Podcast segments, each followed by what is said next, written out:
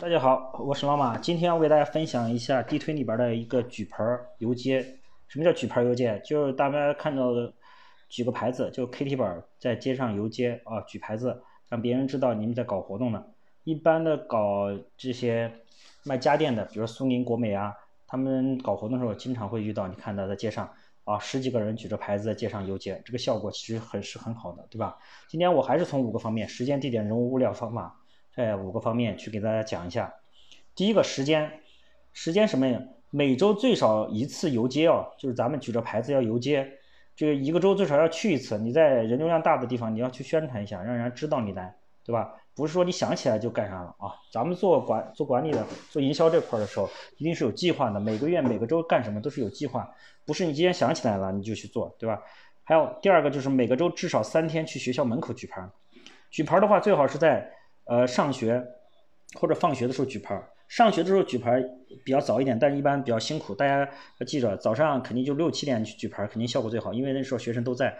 过来的时候看见你在举牌，呃，对你的印象是非常深刻的。因为呃，大家在举牌的时候，呃，一定要记着，这个时候举牌的时候能记住你。开始的时候说有人说你可能会说，哎呀，这傻哪个机构这么傻逼，早上这么早那举牌？但是你举的多了，时间久了，他会对你有个印象。这是一个企业文化的一个植入，对吧？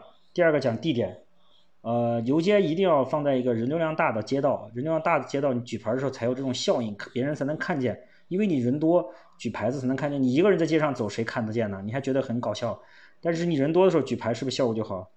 第二个地方，那肯定就是校学学校门口，这个举牌就是也是需要呃固定的，不用游走的啊，所以大家在这儿举牌的时候要要也要人多。第三个。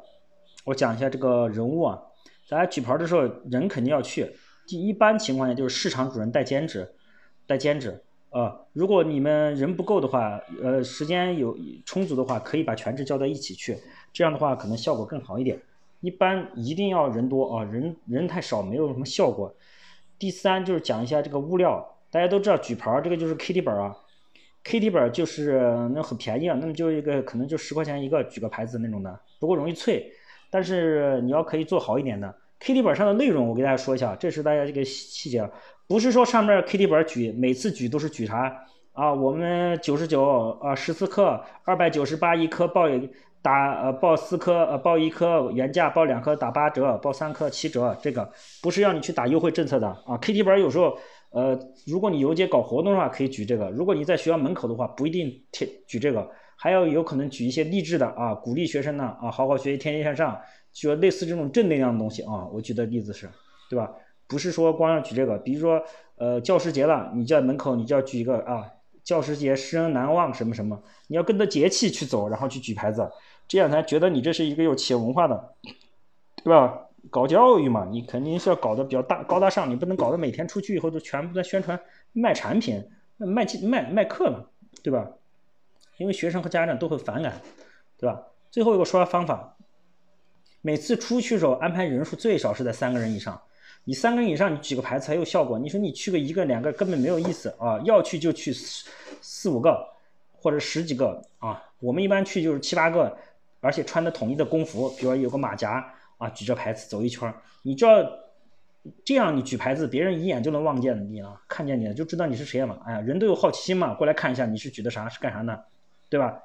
第二个就是学生放学的时候，一定放学和上学的时候，这里举牌一定要去这儿是固定的，这是每天，就是因为你附近有学校，你要定期去宣传啊，你不能说是今天去了，明天不去，有可能你要每个周每天下午放学你都要去举一下牌，发个传单，这都是这这也是咱们的宣传的一个常态化的一个手段，好吧？